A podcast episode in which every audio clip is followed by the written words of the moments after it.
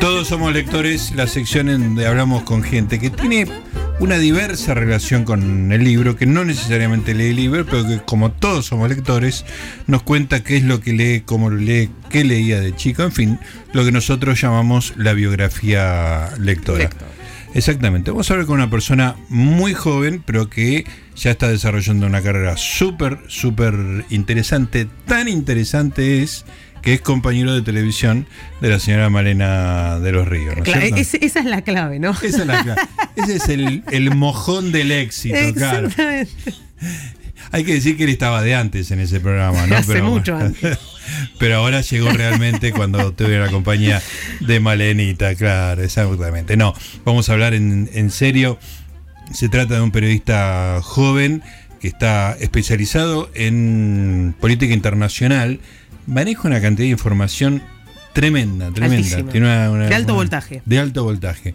Lo descubrí, no, no, no soy como Sofobi que lo descubrí yo, sino que lo descubrí leyendo Infobae en su momento durante la pandemia, donde las cosas más interesantes las hacía él con una compañera ahí en el, en el diario y ahí me hice adicto, porque hacía entrevistas muy interesantes, ahí me hice adicto a su escritura, ahora está trabajando mucho en América y en A24, se trata de un amigo de la casa que se llama Darío Misraji, a quien le damos la bienvenida. ¿Cómo estás Darío? ¿Qué tal, Gustavo, Malena? ¿Cómo andan? Bien, bien, gracias por estar con nosotros una tarde noche de, de domingo para hablar de, de tus lecturas. Bueno, A ustedes por la invitación, por favor. ¿Qué tal Malena de los Ríos como compañera de trabajo? Malena es una genia. una Eh. genia Está, está pago, está pago. Primero es talentosísima, talentosísima, tiene una, una- habla bárbaro, se maneja con una tiene una capacidad de, de- de manejar la improvisación de la televisión que Muy- parece que tuviera muchísimo tiempo en la Muy tele. bien, de qué buen elogio. Gracias. Ay, qué lindo. es. Él serio, está- de es muy buen compañero.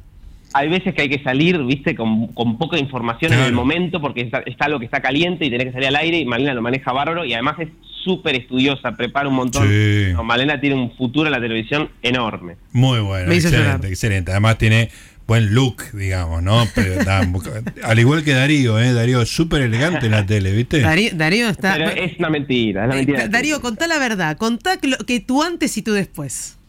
Ah, bueno, no, mi antes y mi después es, es- es fuerte, es fuerte. Bueno, yo ya eh, por sí entré a la televisión con mucho pelo, yo no tengo pelo, para los que no me conocen, no tengo una, tenía una porra importante y aparte, bueno, ya cuando era más chico, derechamente, derecho, ya una porra enorme, muy setentosa, muy disco es tú para los que ven los Simpsons.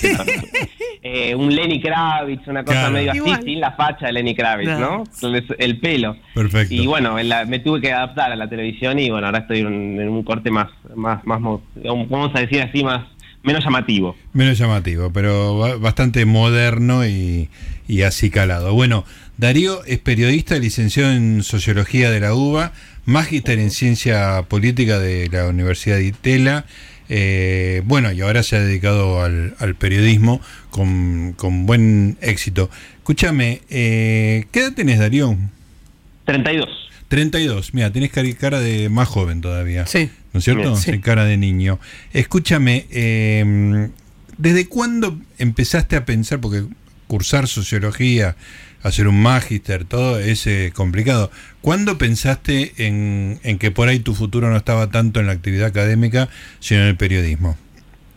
Mira, eh, yo te diría que eh, aproximadamente un año y medio después de haber comenzado la carrera de sociología, me pasaba que el- la sociología me encantaba como disciplina, me, me parece estar, me, fascina leer sociología y eh, el, el abordaje que te da al mundo, eh, la cosa de bueno de codificar un poco las relaciones sociales, cómo bueno la- cómo nos afecta en, en nuestra forma de ser y cómo estamos en, en muchos sentidos eh, formateados por bueno por reglas que, que no creamos nosotros ¿sí? y que Claro. muchas veces escapan a nuestra a nuestra mirada y bueno en fin digamos un montón de cosas de la sociología me parecen extraordinarias pero el trabajo académico de, de, de pronto me empecé a dar cuenta que no era lo que más me, me- atraía había una cosa de bueno, de que es muy, primero que tiene un impacto sobre la realidad que es muy, muy mediado, porque bueno, uno escribe un paper, hace una investigación y eso tiene- y a mí me interesaba la idea de, de hacer algo con mayor impacto y con mayor interlocución por ahí con,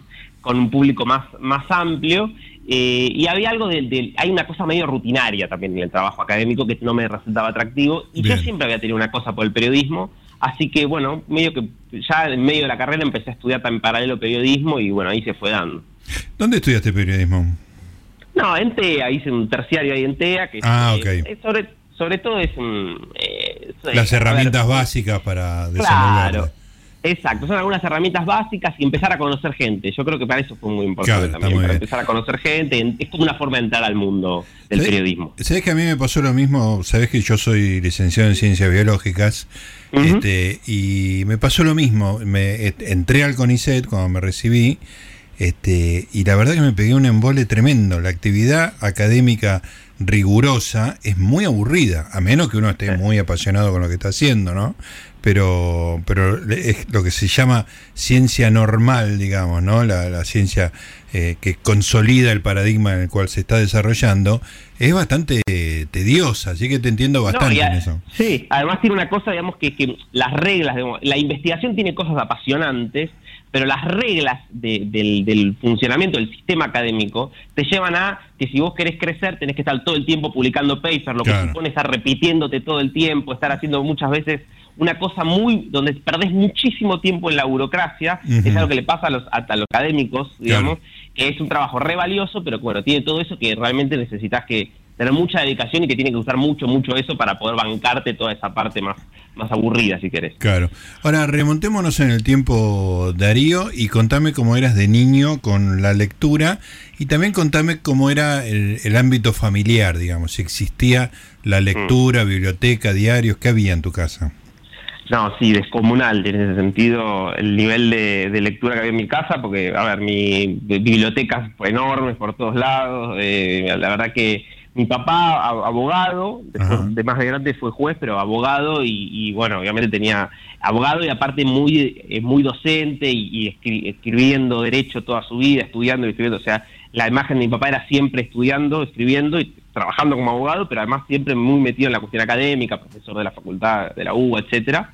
O sea que era permanentemente escribiendo y leyendo la imagen de mi papá y mi mamá eh, psicoanalista ah, y también muy metida en el, tema académico y todo el tiempo también de vuelta leyendo cuando no está atendiendo a sus pacientes eh, leyendo y, discutiendo además de que se compraba varios diarios, todo, o sea, todos los días el diario y, fin de semana con suplementos especiales y más de un diario. O sea, era una casa donde se leía eh, a montones. De hecho, bueno, sí, era, medio difícil no, tener algún tipo de interés por la lectura en, esa casa. Claro. ¿Tenés hermanos, Darío? A ver, yo tengo dos hermanas, pero con las que nunca conviví porque son de por el lado de mi papá, ah, del matrimonio, anterior, a mi mamá.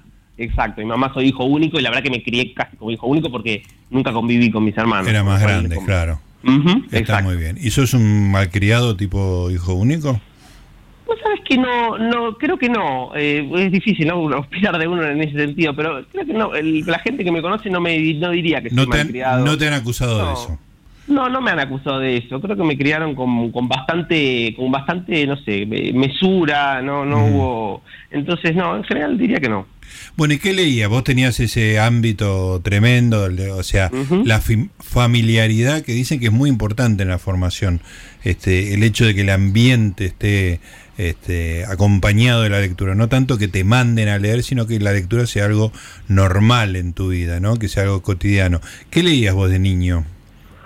Mira, eh, respecto de lo que decís, de lo que la lectura es de, el ambiente familiar es fundamental, eso desde la sociología te diría que es clave, clave. No hay forma de sustituir la diferencia entre haber crecido en un ambiente en el que se leía y en un ambiente en el que no. Eso ya te da una, te, pone, es el lugar en el que entras al mundo, con lo cual es totalmente, totalmente así. Sin embargo, yo te diría que fue más de, de grande, digamos. Viste que hay chicos que leen desde muy chico un montón.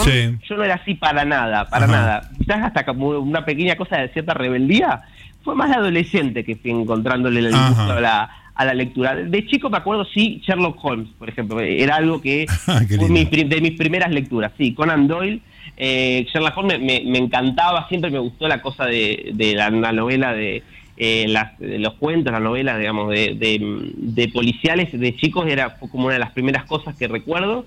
Y después sí, más de adolescente, cuando ya empecé a hacer así ya mi propio camino, Eh, recuerdo, a ver, eh, una de las primeras novelas así que como marcando a los 15 años más o menos, 100 años de soledad, eh, como la primera novela así grande, importante, que, para mí fue un antes y un después leer 100 años de soledad en ese momento. Y después, sobre todo, ya arranqué, cuando en ese momento ya de 15, 16 años, sí, ya me volví bastante más lector. Y, y Dostoyevsky. Dostoyevsky en ese momento para mí fue... Ah, miércoles. me voló la cabeza, me voló la cabeza. Ah, la miércoles. Primero con eh, Crimen y Castigo primero, los hermanos Karamazov, el jugador, bueno, todo eso me eh, para mí fue, sí, como te diría que fue mi, puerta de entrada al mundo de la literatura. Qué espectacular, un adolescente leyendo Dostoyevsky ya es algo distintivo. ¿Eras un poco nerd en la secundaria? O sea, ¿te miraban raro en el colegio? No, sabes que no, no, no, no era, no, era muy estudioso. De hecho, yo me, volví más estudioso en la universidad. En la universidad sí. Yo tenía una cosa a ver, qué es lo que me pasaba que eh, de, durante toda la secundaria eh, tenía que gustarme lo que de la materia en cuestión para que yo me comprometiera y, y, trabajara. Entonces me pasaba de hecho que no me iba muy mal, pero tampoco me iba demasiado bien. Eh, siempre me llevaba alguna materia, las duras me las, muchas veces me las llevaba. Tres, ah, tenía dos, de dos a cuatro materias me llevaba. Ah, uno te imaginaba un niño así impecable y no. No, no, para nada. Matemática, física, las cosas más duras, o sea, tu disciplina, digamos, de biología, eh, eso me, me costaba, pero yo te diría a partir de esa, 15, 16 años, ¿no? Tercer, cuarto año, empiezo, me empezó a interesar cada vez más la historia, me empezó a interesar cada vez más la literatura, porque ya empecé a tener clases ya de literatura, más allá de la lengua en general, y ahí me empecé a entusiasmar y, y en eso me empecé, a, me empecé a ir mejor, y ya en la universidad sí ya me era más estudioso y, me iba muy bien y, y, ahí sí ya, pero porque era porque me gustaba, ¿me entendés? no una cuestión de, siempre me costó cuando cuando era por, por a la fuerza, sino que siempre me tuvo que gustar la cosa para, para invertir mi tiempo y mi energía. Darío, ¿y a qué colegio fuiste? Yo fui al ILSE, Instituto ah, Libre de, Segunda Enseñanza, que es uno de los colegios eh, universitarios, digamos, de la UBA, el Pellegrini y el, el, Buenos Aires. El Buenos Aires y el ILSE. Y el ILSE, perfecto. Ah, una muy buena eh, educación. Este y, y decime, tu relación con los diarios, ¿no? Vivías en una casa terminaste siendo periodista, vivías en una casa donde había por lo menos un diario todos los días, muchos el fin de semana. ¿En qué momento empezaste a mirar el, diario y a meterte en algunas secciones? De muy chico con la parte deportiva. Yo me, de la parte deportiva me la devoraba ah, siempre. Eh, yo, fue, te, diría que mi, primera aproximación o el gusto por los diarios, por el periodismo, eh, fue por el lado del deporte, porque no sé, ya de chico, de antes de la, de, fines de la primaria, te diría, ya me hice muy, muy fanático de, muy fanático de Boca eh, sigo siendo ahora más racional, pero, pero digo, en ese momento sobre todo era, bueno, boca a boca, y mucho del fútbol, y entonces me devoraba la parte deportiva, me encantaba ver los puntajes, veía también mucho programa de televisión deportivo, de fútbol sobre todo, y entonces eso te diría que fue lo primero. Después, más hacia la adolescencia, me empezó a interesar mucho más la política, porque aparte en mi casa obviamente se hablaba mucho de política, Y, y, la, y empecé también ya más a la parte más política, y ya después obviamente ya comprarme yo el diario y me compraba yo por ahí un diario diferente que compraban mis padres y bueno, ahí empezó un descubrimiento más personal, ¿no? Claro. Escúchame, bueno, el, eh, el tema de Boca, bueno, vamos a dejarlo en, en, suspenso, pero, pero justo de casualidad arrancamos en el entretiempo de Boca Huracán. Sí, así es te estamos pidiendo disculpas por este por, por, interrumpirte la mirada del partido, que parece que no, no, no, parece que te estuvieras perdiendo un partido especialmente atractivo, ¿no? Pero suele pasar con Boca últimamente. suele, suele, suele pasar.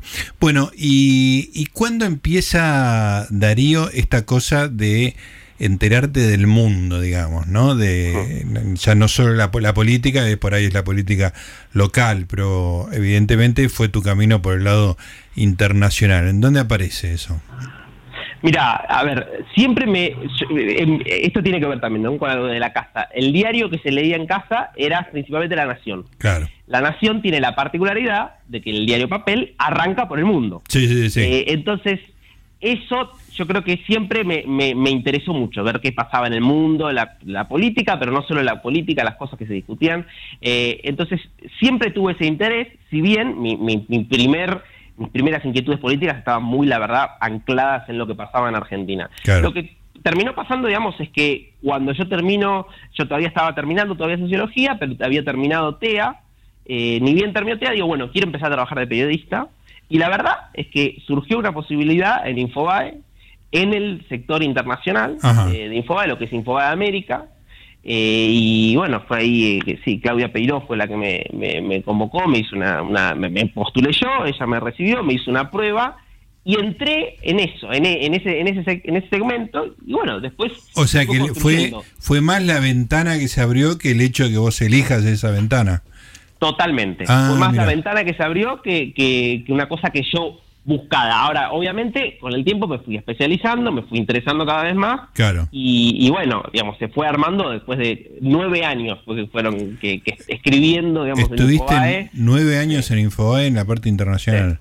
Exactamente. Entonces, obviamente, ahí se fue dando una especialización y bueno, ya, ya después, a partir de ahí, sí, ya, bueno, obviamente de, se hizo habitual leer ya de, medios de todo el mundo y empezar a consumir ya lo que las noticias de, afuera como una cuestión habitual y bueno, y ahí que se fue, dando.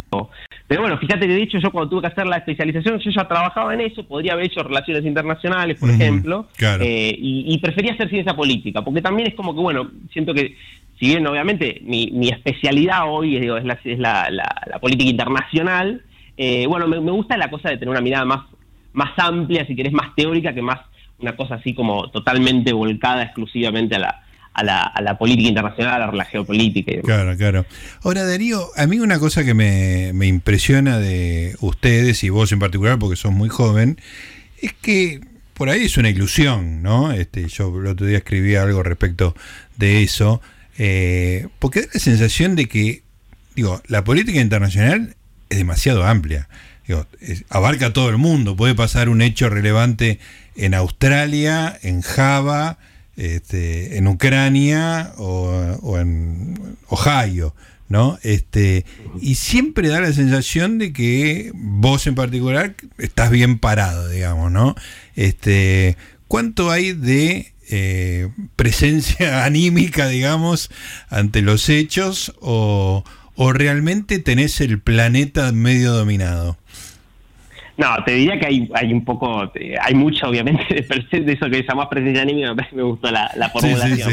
Eh, a ver, obviamente, ¿qué es lo que pasa? Cuando vos haces internacionales más, más sobre todo en televisión, ¿no? Porque hay, hay, que diferenciar ahí lo que es la gráfica de la tele. Yo hice, con estos nueve años que yo hice de gráfica en Infobae, yo encima tenía una característica que es que escribí desde el comienzo, sobre todo notas tipo formato medio revista de fin de semana. Correcto. Siempre eran notas elaboradas, donde yo tenía dos o tres días para prepararlas, entonces estaba la posibilidad de estudiar bien un tema, algo raro en general en los medios. Podías saber el título, arrancar de cero y en tres días tener una formación.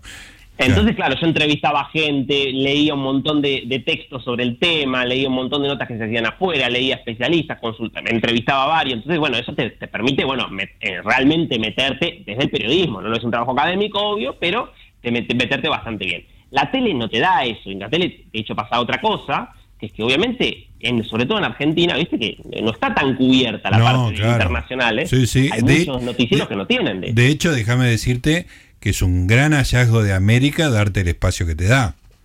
Porque no es común, digo, América, yo trabajo en América, digo, lo digo con conocimiento de causa, o sea, un poco gracias a vos y un poco gracias a la buena voluntad, bueno, de Antonio, de, la gente que toma las decisiones, hay un espacio para el internacional que es menos común de lo que es habitual. No, y además, eh, lo que pasó es que todo el conflicto de Ucrania con Rusia estaba Darío y el día de la cobertura se puso la camiseta y el tipo se llevó el programa de lleno, pero fue todo en el momento porque empezó Darío a, las 11, 12 de la noche.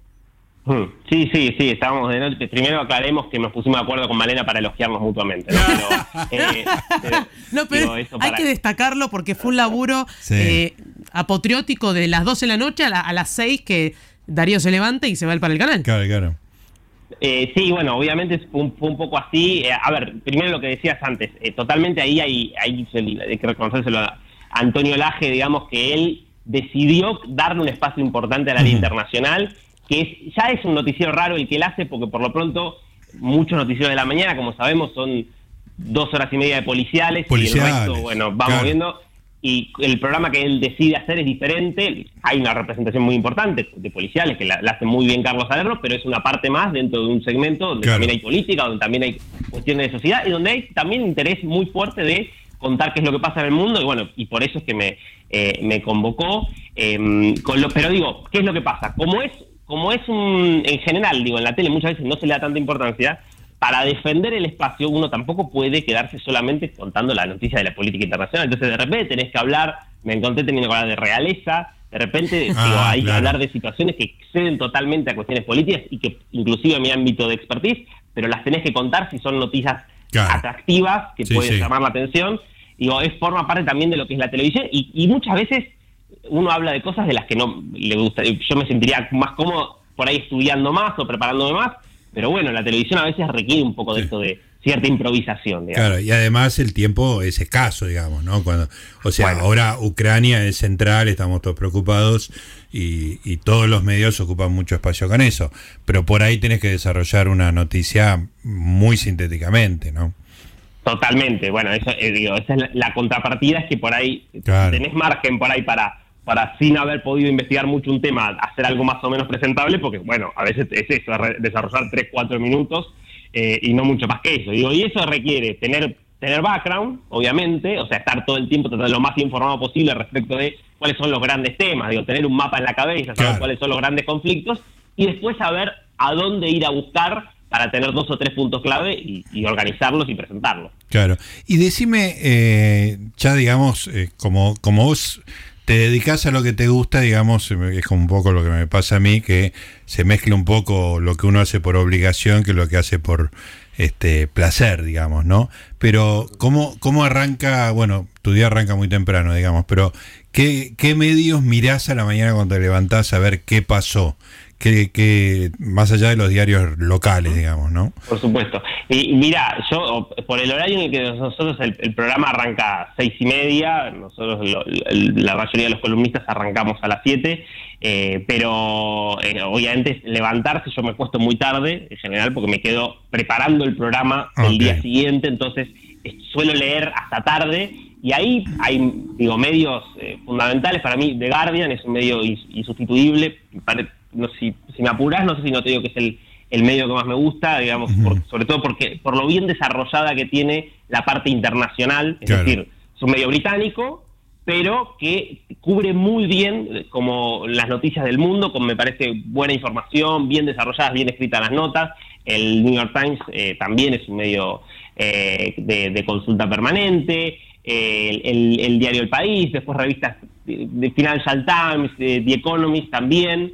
Eh, son medio, medios de consulta importantes, y después, bueno, uno va viendo eh, después cuestiones más puntuales. Yo algo de francés caso, entonces por ahí si quiero ver algo de francés, puedo entrar a, un, Le Figaro, por ejemplo, o, Le Monde Diplomatique. Bueno, después uno va viendo según también la, cuestión del, digo, a nivel, te diría a nivel latinoamericano, es importante por ahí, bueno, el país de Uruguay, la tercera, Folla de San Pablo es un muy buen diario también, eh, trato de leerlo. Bueno, uno trata de, más o menos son en general los los grandes, así a grandes rasgos, ¿no? Claro. ¿Y pagás por medios? O sea, ¿estás suscrito a alguno de esos medios?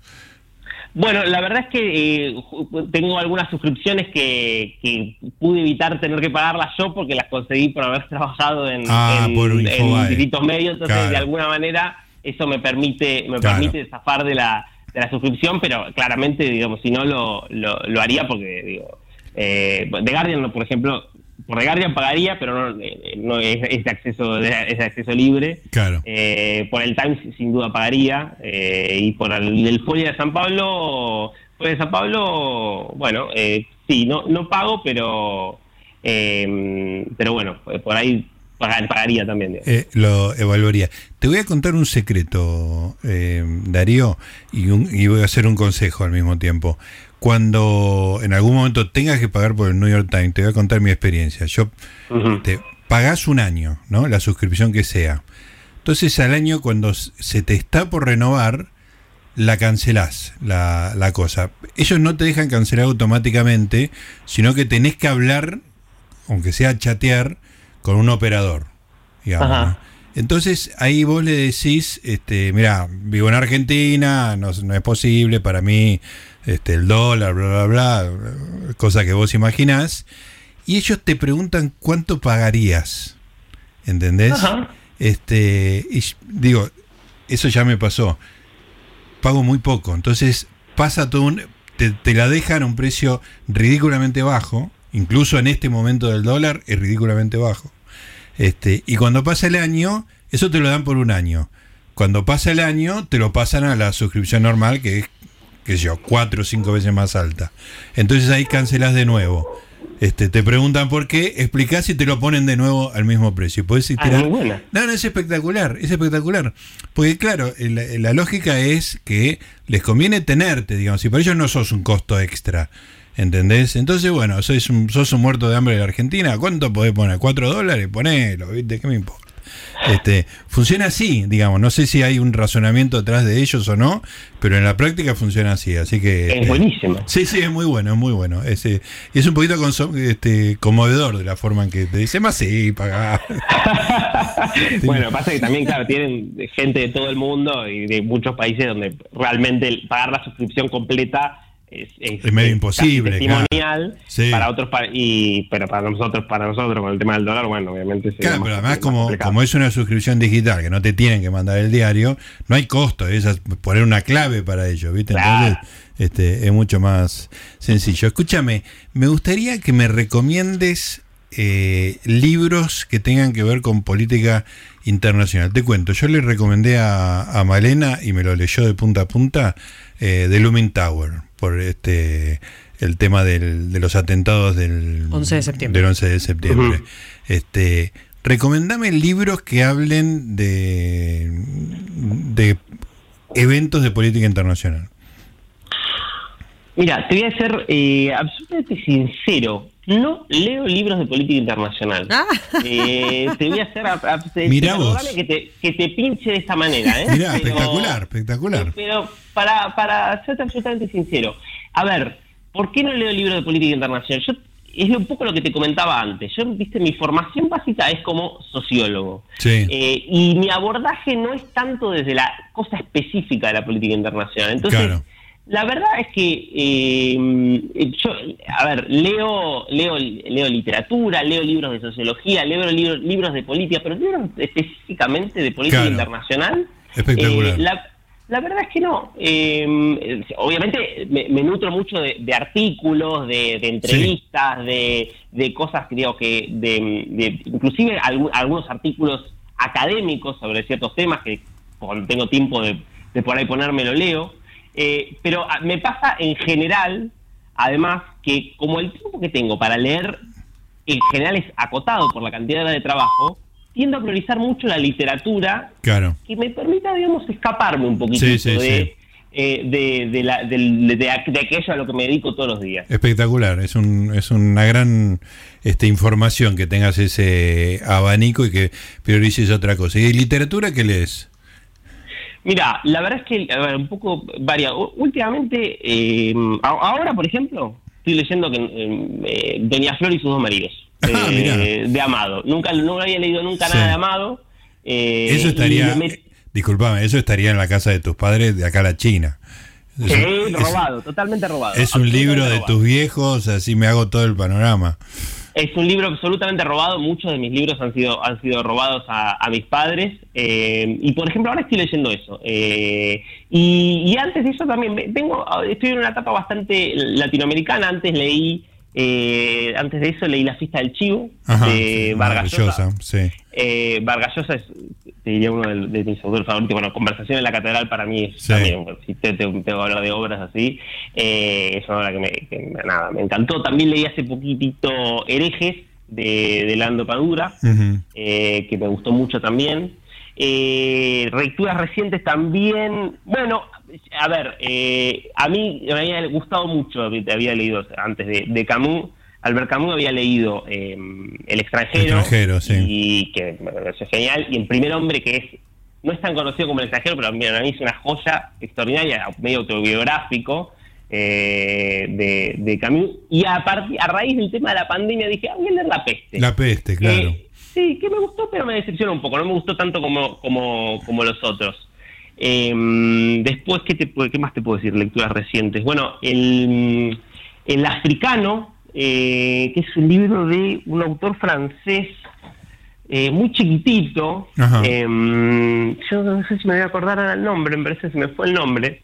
Eh, bueno, no importa, digo, el Africano es un libro muy chiquito de un, autor francés que cuenta nada, también es, una cosa, un relato biográfico, ni siquiera es una novela en sí, ni nada de, Em, nada, bueno, cuenta de, una historia vinculada aparte muy a la, guerra, no sé, para... Claro, eso, eso te iba a decir que todas esas literaturas que vos este, consumís van llenando espacios en tu formación periodística también, porque la fiesta del chivo es algo que, que, te llena, digamos, este, de la política latinoamericana.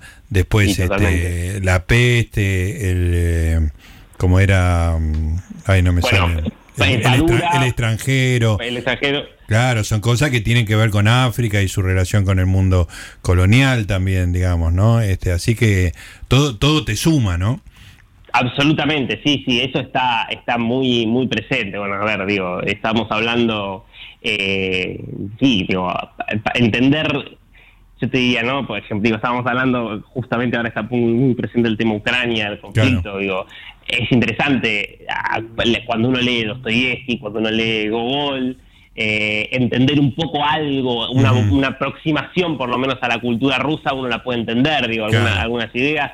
Eh, eh, hablando también de Padura, digo, el, hombre que amaba a los perros para mí también es una, una, novela que a mí me gustó, que me gustó muchísimo, digo, para entender también alguna historia vinculada, digo, al estalinismo, lo sí, sí, a lo soviético, claro. Lo soviético, digo, eh, eh, bueno, sí, eh, totalmente. Yo creo que la literatura, sobre todo este tipo de literatura, que es el tipo de literatura que más, a mí más me interesa, digamos, que es una literatura que está muy anclada en, bueno, hablar de del, mundo social. Hay mucho de literatura histórica. Bueno, decíamos de la fiesta del chivo, como bien decís. Sí, sí, claro. Acerca de Trujillo, lo que fue el, fenómeno de Trujillo en, eh, en Dominicana, que me parece también muy atractivo. Bueno, la conversación en la catedral también, digo, la, la lectura de Manuel Odría en, en, Perú. Eh, a, mí eso me resulta apasionante, digamos, la idea de entrar por ahí a mm, entrar a una historia, una historia política, eh, o a una, determinada historia cultural, si querés, a, través de la literatura, cuando hay una buena mano, digo, un buen escritor que hace una buena investigación y que además sabe crear eh, personajes interesantes, bueno, es algo que me, me apasiona bastante. Excelente. Bueno, Darío, ya terminando, agradeciéndote esta, esta parte del domingo que nos has dedicado. No pasó nada, tengo el televisor ahí delante y no pasó nada con Boca, así que no te perdiste demasiado en este lapso. Déjame hacerte una pregunta de, del momento en que apareciste ante mis ojos, que fueron una serie de entrevistas que vos hacías en, en Infobae en, en el comienzo, sobre todo en el primer año de la pandemia a gente que por ahí no tenía el discurso oficial, que tenía un discurso un poco más disonante y para mí era como un, eh, muy refrescante encontrar que, yo no era el único loco que decía cosas distintas y que había un, background de, de, gente importante, inteligente, diciendo cosas distintas. ¿Cómo, ¿Cómo llegaste a, ese mundo, digamos, no? ¿Y cómo, cómo se te ocurrió? Eh, eh, tu compañera que las hacían en conjunto, ¿cómo se llama? Sofía Benavides. Sofía Benavides. Un trabajo, sí, sí, que aparte surgió de diálogo con ella. Este, ah, contame un poco eso porque me, me mm. parece que hicieron un aporte súper interesante y que me interesa mucho la, historia de la gestación, de cómo de mm. repente Infobae un espacio muy interesante que tenía que ver con internacional. Contame. Bueno, te, primero te agradezco de, todos los, elogios de toda la vida que hiciste con ese tema y a mí siempre me pareció también muy interesante eh, tu, posición pública sobre el tema, muy provocadora y bien jugada, digamos, por una posición, pero me parece que fue un aporte, creo, eh, crucial, digamos, sobre todo, y muy valiente además, ¿no? En un momento en donde había un discurso no quiero ser, no quiero usar palabras fuertes, pero hablábamos antes de estalinismo, había cierto tupillo estalinista, ¿no? Digo, de, ciertos sectores. Creo que están eh, cubiertos, eh, Darío, ya están cubiertos todos los elogios mutuos. En Podemos parar con, ese tema ahora. Podemos avanzar en la conversación porque ya está todo cumplido. Mira, eh, la realidad es que, lo, a ver, obviamente, ante todo, a mí lo que más me impactó de la pandemia en el comienzo por una cuestión de, formación profesional. Digo, yo soy periodista y soy periodista especializado en política internacional, pero yo tengo un corazoncito sociológico. Tengo, te diría que es mi, primera mirada al mundo es por el lado de la sociología. Digo, el fenómeno, los comportamientos sociales, las conductas, los discursos.